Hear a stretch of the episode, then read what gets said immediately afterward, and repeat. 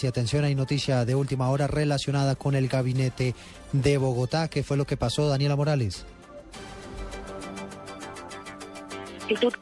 Urbano, su directora María Fernanda Rojas, acaba de anunciar su renuncia. Asegura que ya después de 21 meses entregará su gestión y ha hecho un balance y ha dicho que hay mejoras de indicadores, hay mantenimientos, se han hecho los correspondientes mantenimientos en los puentes peatonales, avanza el metro como transformador de la sociedad, también se ha manejado la materia ambiental y se ha hecho el seguimiento a las obras.